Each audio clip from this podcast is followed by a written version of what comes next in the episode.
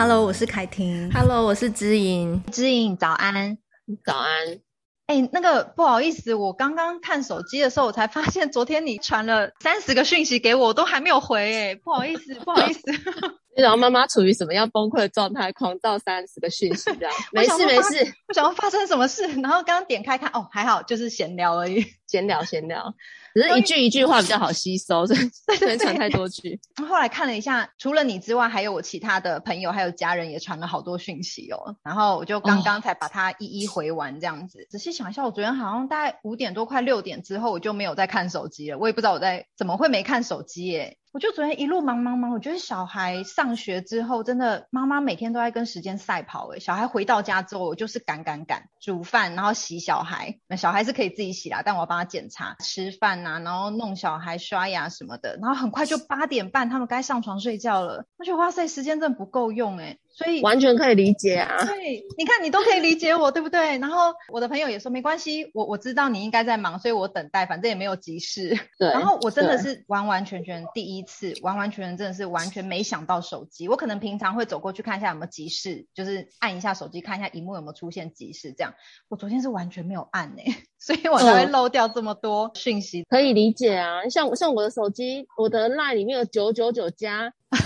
你知道那个九九九加都不知道哪里来，然后不知道从何点起，分不出来到底哪一个是先看的。可能就是变成是小孩睡觉之后，我如果还有醒来，对，假设啦，然后就点开来看前面几则，然后我就昏睡了。那时候可以还收到你半夜三点多传来，我想说到底是睡了，到底几点睡？到底是刚睡还是已经起床了？就分不出来。对啊，很容易这样。我觉得。当妈妈之后，我自己是当妈妈之后才开始，就是讯息真的是划刷不完哎、欸。对，然后有些就摆着了。你知道我还有那种九月七号摆着人家的讯息，到九月十七号，然后那个人又再跳出来问我说：“哎、你怎么了？”我还问你老公说：“你我还活着吗？” 然后我就说：“哈，你有传给我讯息？”然后赶快就看他滑前面很很紧张哎。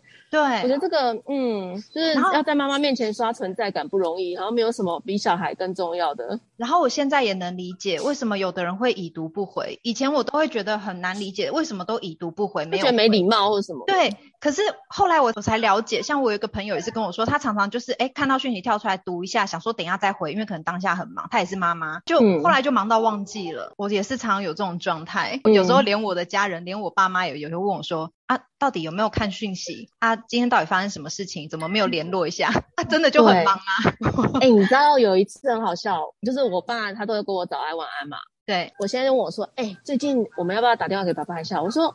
哦，好啊，好像蛮久没联络了。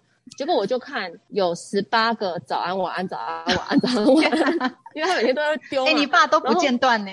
不间断，他每天会早安晚安早安，或者他会留一段有智慧的话给我们。嗯、然后这个完全就是没有读哎、欸，我觉得天呐，我到底是我爸都没有怀疑说我是人间蒸发。你怎么了？对对，可能他还联络得上我老公吧。但是有时候就觉得哦，很不好意思，但是没有心力，我就是没有那个力气，因为、嗯、因为想要好好回。因为是没有那个力气去回应，嗯、对对对对，很奇妙。有时候你会想说，我想要等一下下，等我完全手边都没事，可以好好的回复讯息的时候，就像你说有想要好好回的那个心情，但是那个时间都一直都没有到，一直都没有来。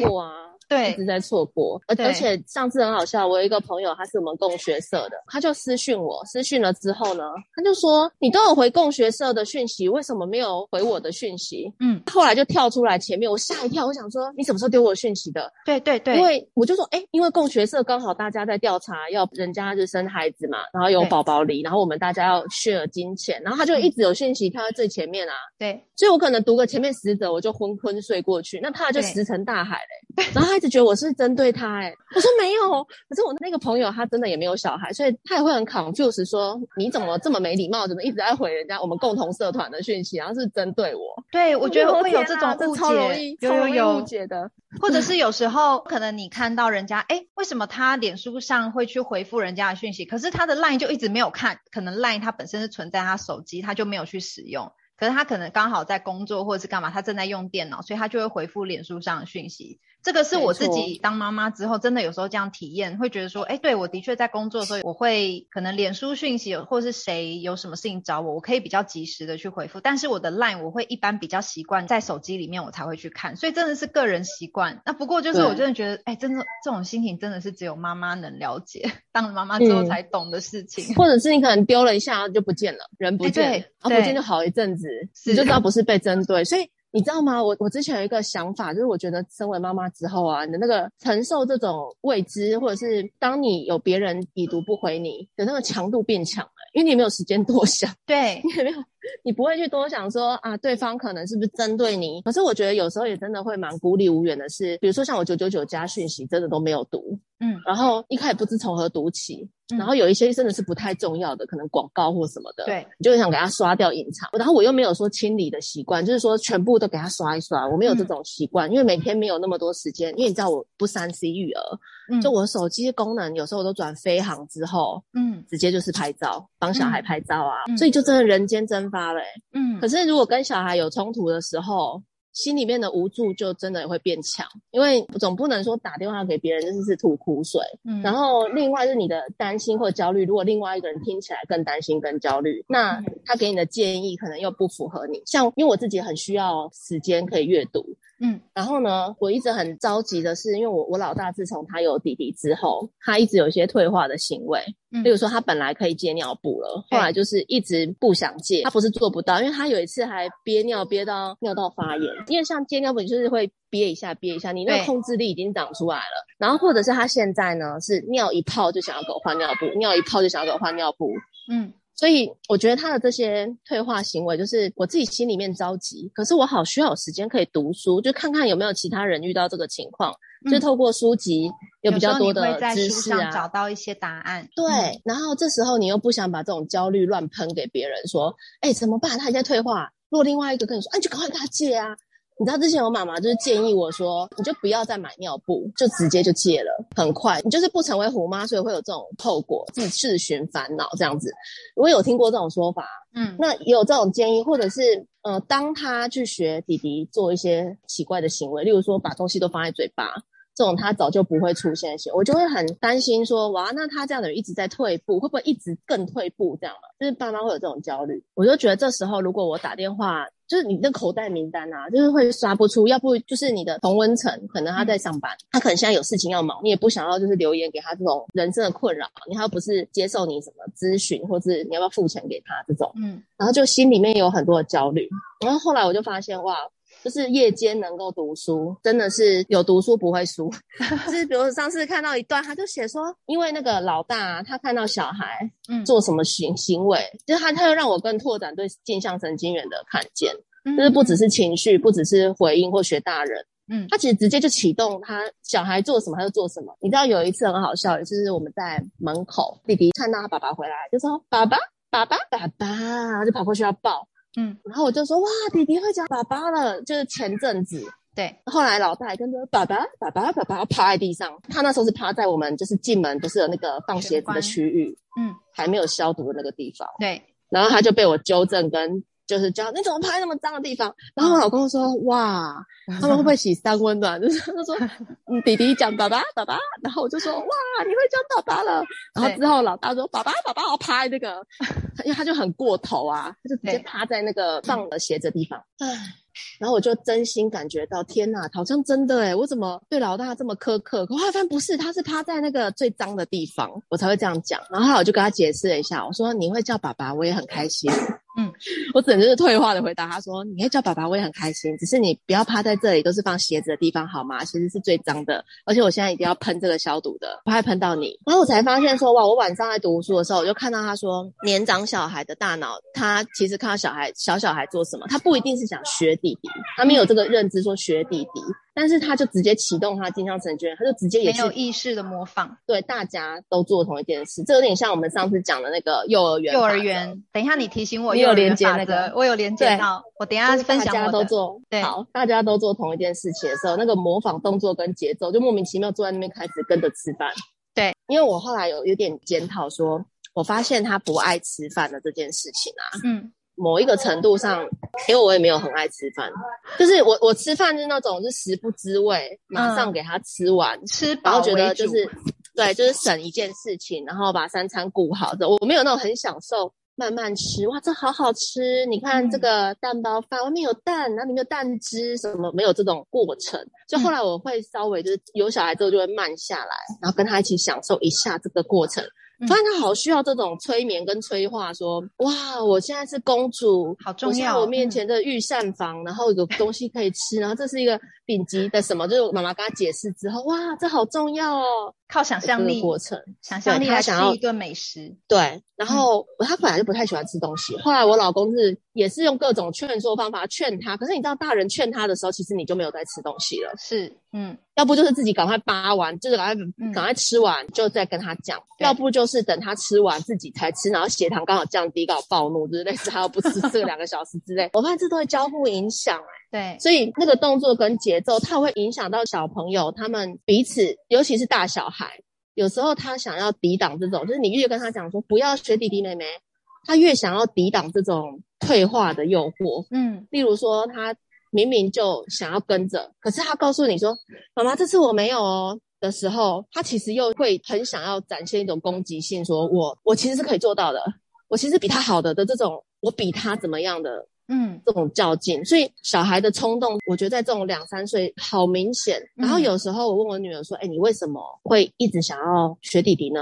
嗯，她给我的回应我觉得还不错，就是她真的就是讲她自己啦，她就会说我忍不住，她会说她忍不住、欸，哎，对，她说我忍不住，而且有时候她叫你她离开公园嘛，她就会在那边哭闹说她不，她还不想回家。对，然后有一次有一个妈妈也在旁边，嗯。然后他就说：“可是我还不想回家，可是可是可各种可是。”我就说：“不过天色已经很晚了，等下巫婆在那边飞飞飞飞飞飞，哎，看个小朋友的那个鞋子发亮，哎，顺便带回家吃晚餐。”然后他就说：“我不要巫婆抓我，可是我还是舍不得。”然后那个妈妈就看着我说：“哇，舍不得。”然后我就说：“对，他真的有点舍不得，就是他可以表达的好清晰，但是他的冲动就是非常的。”凌驾他能够认知到的部分，嗯嗯嗯，这个我觉得晚上看书啊，你就更能够。印证书上写的，就是他在他三岁以前，他的那个心象没有完整，就是他还没有一个很确切的。例如跟他讲九点了，很晚了；十点了，很晚了；十一点了，很晚了。对他来说，这是一个一句话。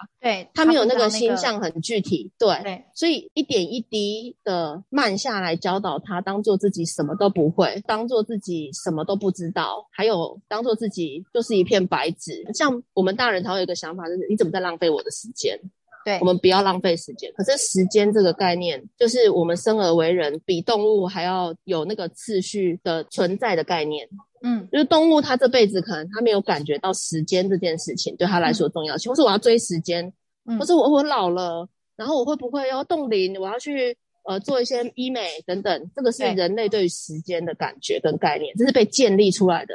可是，在孩子还在很小的动物时期，他真的没有那个时间的概念。他对于很多事情都是一个很抽象的，从他眼前眼前就飘过去，或者他听大人常常讲，他也跟着大人讲一次，可是那个画面是不存在的。嗯，所以他的那个心智的表征，就是他看到了一些事物，然后他去确立跟他自己的关联，是对他学习来说很重要的。像上次我跟他在玩一个游戏，就是把童话故事给画成一张图，嗯嗯，然后他每次都跟我说：“你画大姐、二姐给我看，嗯，你画灰姑娘跟王子给我看。”然后顺便看一看之后，我就旁边摆石头啊，摆什么？你看这个就是，这是韩塞尔格雷特的小石子。你看这个是公主的玻璃鞋，掉在这个石阶上。石阶就是我们要从我们家到外面，你看下两三个石阶就会到马路，嗯，的这个就叫石阶。所以呢，灰姑娘是把她的玻璃鞋掉在石阶上，然后王子就像管理员叔叔追出来，嗯，皮卡丘，你的 你的东西，我管理员叔叔很爱叫他皮卡丘，皮卡丘，你的对你的玻璃鞋怎么掉在外面？这样子，然后他就有那个画面去连接，去连接，就越来越具体。嗯，对，然后所以这就是他心智能力慢慢去建构，真的像盖房子一样，真的空房子慢慢盖、慢慢盖的一个过程。然后我觉得这是可以帮助我去回想到啊，我们也是这样建构出来的。例如说，不能咬人这四个字对他来说真的很抽象。嗯，就是什么是咬，然后哪个人是人，哪个人是动物，哪个人是……所以之前像比如说他有时候会推弟弟，我就跟他说，如果你很生气的时候，你去推枕头，嗯，因为枕头也会反弹。嗯，但是他不会像弟弟一样，可能是咬回来或是打回来，嗯，但是你去推枕头，或是你可以选择跟妈妈讲，你去推枕头跟妈妈讲，或是推的推你的床都可以，但你不要直接推弟弟，因为你不知道弟弟的后面有什么，等下他刺到，或是他跌倒，嗯、对，所以就是他需要这个很具体的画面，有点像剧场，你知道，布一个剧场的概念，然后场布告诉他哪边有什么，然后你要从哪里到哪里，你可以选择。嗯，然后不要做你冲动想做的事。其实他只要稍微忍住，我就会有一点觉得高兴，觉得可以值得肯定跟高兴，因为这些画面对他来说这么的抽象。对，他可以稍微去帮自己在没有规则的这个状态、没有时间感的状态去遵守我给他的指令。这一点一滴，不是说啊，小孩闭嘴，或者小孩不要吵，去旁边，他长大就知道了。他真的没有马上就会知道这件事，欸，哎。所以你的做法其实可以说是我们在给他一些植入一些新的概念或者是一些指令的时候，你会运用他先前有曾经过的经验值，他有遇过的曾经经历过的事件或者是人物，你把它抓出来描述一次，然后去建立一下他他可能比较能去融合曾经的经验值，然后去理解说你现在下这个指令是代表什么意思。对，像他之前有在讲说，我不要去幼儿园。嗯，然后他奶奶就问他说：“为什么？”嗯，他就说：“因为幼儿园也会有其他公主啊，哦，幼儿园会有会有跟我一样的 Elsa 之类的啦。反正他就讲说，幼儿园也会有公主哦。然后他爷爷奶奶就会收集这些讯息跟我讨论嘛，就说：“哎，啊，那他不想上是因为有这个哎。那他在跟我讲的时候，我就会再跟他讲，我说公主那么多种，你看有贝儿公主，美女野兽的，对，还有呢灰姑娘嘛，然后还有白雪公主。”然后很多公主啊，勇敢传说里面的米兰达公主有那么多公主，嗯，所以你们可以当不同种公主啊。对。然后这个内建到他头脑里面，他自己就会讲说，我也可以成为什么公主呀？之前他就一直坚持要长头发。嗯，然后就会把一些东西缠绕在他自己的身上，我觉得很危险。危险，嗯，对，因为他想要长发。然后后来我就跟他说，你不用一定要长头发才是公主啊。跟他说，你看长发公主，就算是把她头发剪掉，她还是公主啊。嗯，然后你看灰姑娘，她头发盘起来，她也是公主啊。还有谁？哪个头公主是短头发？白雪公主。然后他就说，可是那哪一本书里面的是长头发？我说，可是你看哦，这边的是短头发，这边是短头发。他只要上面绑个蝴蝶结，可是她不用绑蝴蝶结，她、嗯、还是公主啊。嗯，对。然后我之前就不确定她到底会不会接受这个说法。嗯，后来她自己就会跟她爸爸讲：“爸比，我短头发我也一样是公主啊。”讲得很认真哦。嗯，那我觉得哇，就是小朋友有给他一个心象的能力的养成，就是他自己脑袋就是出现的不是单一的公主，是好多个公主共和国。对。然后我想要给他的一个概念，其实也是因为公主某个成分上，其实它象征的就是你的权利跟你的无论是资质或背景好了，就是比较好的嘛，是比较出来的嘛。嗯，对，我本身没有什么权贵的概念啦，所以我就跟他讲说，其实每个人都是公主。嗯，然后当他能够发挥他的特点，他就是他的这一个人生中他的主角的公主。嗯，然后他有一天他就跑来跟我说：“妈咪，我觉得你不是公主。”我以为他讲的就是你是仆人，灰姑娘。对，我就想说，嗯，如果他跟我讲你是灰姑娘，我就要跟他讲灰姑娘也是公主之类的。然后后来他就跟我说，你是皇后，哇，你不会是公主。我说对，所以呢，公主呢再更成熟一点，像妈妈会很多事情，就会变皇后。嗯嗯，所以皇后不一定要结婚，那才是皇后，而是她的人生知道很多事情了，然后她还不一定是跟小朋友分享，而是别人分享。但他呢，越长越大，越长越大，那他更成熟稳重，他就是皇后。嗯，所以妈妈短头发也是皇后，长头发也是皇后之类的。嗯，哦，我觉得想到这个说法好好，我真的是一定要普遍的、普及的分享出去。你讲这一段让我联想到以前我女儿他们在两三岁、三四岁那个时候，他们特爱《冰雪奇缘》，Elsa 跟 Anna，他们也会那时候一直打转在说那个艾莎是艾莎是女王。然后两个就在抢说谁要当女王，那妹妹常常就是被当安娜公主的那个份，然后所以他们那时候会有一点就是女王跟公主哪一个比较厉害，哪一个比较高阶的那一种想法。后来《冰雪奇缘》出对第二集的时候，变成安娜变女王，艾莎她就是自己在那个魔法森林那边生活。因为第二集出来之后，我们也会常常就是跟姐姐引导说，所以其实谁都可以当女王，就是他们本来是公主。可是他们呢，更成熟之后，就都可以当女王，就有点像你刚刚那个皇后的概念一样。就我觉得这个真的就是你要怎么去引导小孩去讲。我觉得你刚刚那个说法可以让小孩就很棒诶，就是更去思考说，可能他现在这个阶段像公主，可是像妈妈在人生更有一些智慧或者什么就可以当皇后，或者是他更有智慧、更有历练以后就是女王。虽然说还是会有一点就是未阶、啊，对未阶的不同，但是他那个是有进步，对，像你讲的进阶的感觉，对，不是跟别人自己的，跟自己自己人生的层次的成长，而不是呃，那跟别人比，然后我。比较漂亮，对，他常会问我说：“坏皇后在讲说世界上谁是最美丽的女人？”嗯，然后我就跟他说：“坏皇后就是因为她只有用美貌来比较，所以她永远杀不完公主。她如果公主，如果白雪公主比她美之外，可能又有其他人比她美，因为她一定会越来越老。对，所以呢，她就会一直更坏心，跟要杀的人更多。嗯，然后加上我觉得最扯的是，她居然相信一面镜子讲的话。” 他不会自己去外面看，然后他就说：“对，他就说为什么要相信那个镜子讲的话？”我说：“对呀、啊，你为什么要随便相信一个镜子讲的话？可是镜子讲的话不是你讲的话，镜子讲的话不是最诚实的吗？对啊，那是他自己标榜的啊！我说有多少人卖假镜子，oh. 你知道吗？哦，对，然后你知道吗？就是你知道脑力激荡，对，这个要宣传出去。对对对，你知道后来我老公跟我讲说：“哇，我觉得你能跟。”他聊天聊这么多啊，这一定要好好的让。而且而且，就是如果其他家庭需要，然后不知道怎么讲，不知道怎么回应小孩，你就有一个素材嘛。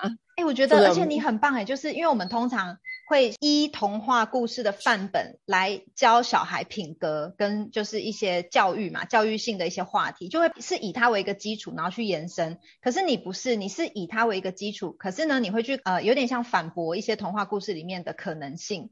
就觉得你带给小孩不同的思考方向，像我可能像我刚刚就会讲说，可是镜子最诚实啊，那所以我们是不是说以后讲话就是要诚实至上啊，等等的？但是你会想到另外一个方向，就是说，哎，也有卖假货的镜子啊，等等的。我觉得我们都是聪明的家长，因为呢，像你这样子很聪明的地方是借力使力。哎，你看这个童话都这样讲了，哎，你看人家这样写的，嗯、你看这印那么多本，一定有它的道理，可以用不同的方法切入。然后我现在会跟我说，你这个想法也很值得推广出去，因为大家比较少冷门，冷门。所以他说，你这个冷门的想法，如果有一些小孩真的讲到这些，就家长快要被问倒的时候，嗯，或者是我我有跟你讲过，我之前女儿非常喜欢什么什么，我要变漂亮，然后去擦乳液，然后涂的满脸都是。对对对对对多过多，你知道小孩长青春痘，我才第一次看到，我就傻眼。那时候呢，我就想说，哇，他不能在美貌这件事情上面一直。虽然小孩爱美这件事情也不错，只是我没有想要他过头。然后我觉得他那时候为了想要就是揣摩那个角色有点过头的时候，我就开始讲说镜子有假货之类的。为什么说美貌评断一个人？怎么像你会讲那么多话？那我们不用用比较的方式去。跟小孩讲，而是说他人生主轴之中，他可以从这些故事里面学会什么。我希望他是用吸取的方式，然后，但是他吸取的过程会扮演。嗯、我们人都是这样嘛，就是我有一个好的楷模跟对象。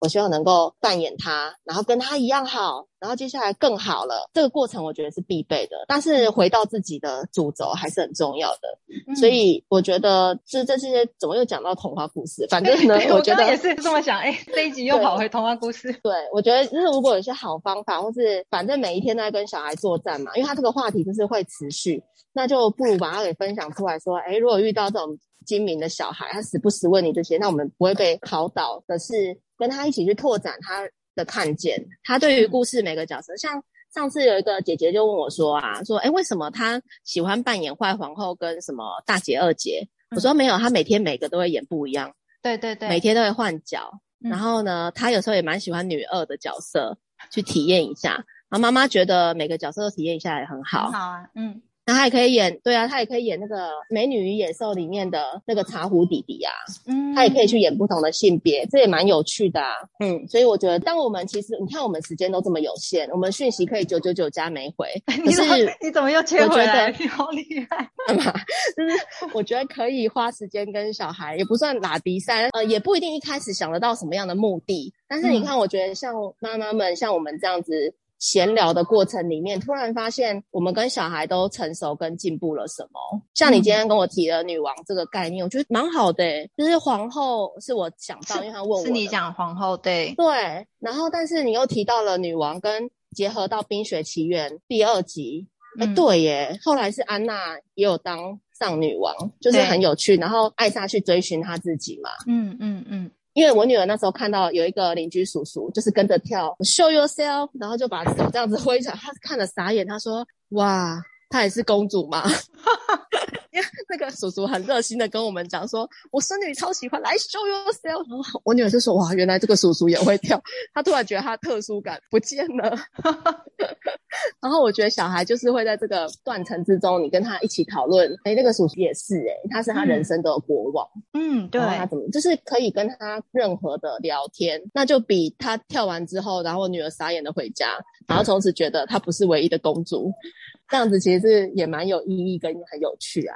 对对对，嗯、没错。对，所以我们背负着人际困扰或是可能会没朋友的 风险，但是跟孩子还是有很多有意义的事情可以一起做。是，对。那我们这集没分享完的，嗯、我们下一集再分享好了。好啊，好啊。那大家下集见喽，拜拜，拜拜。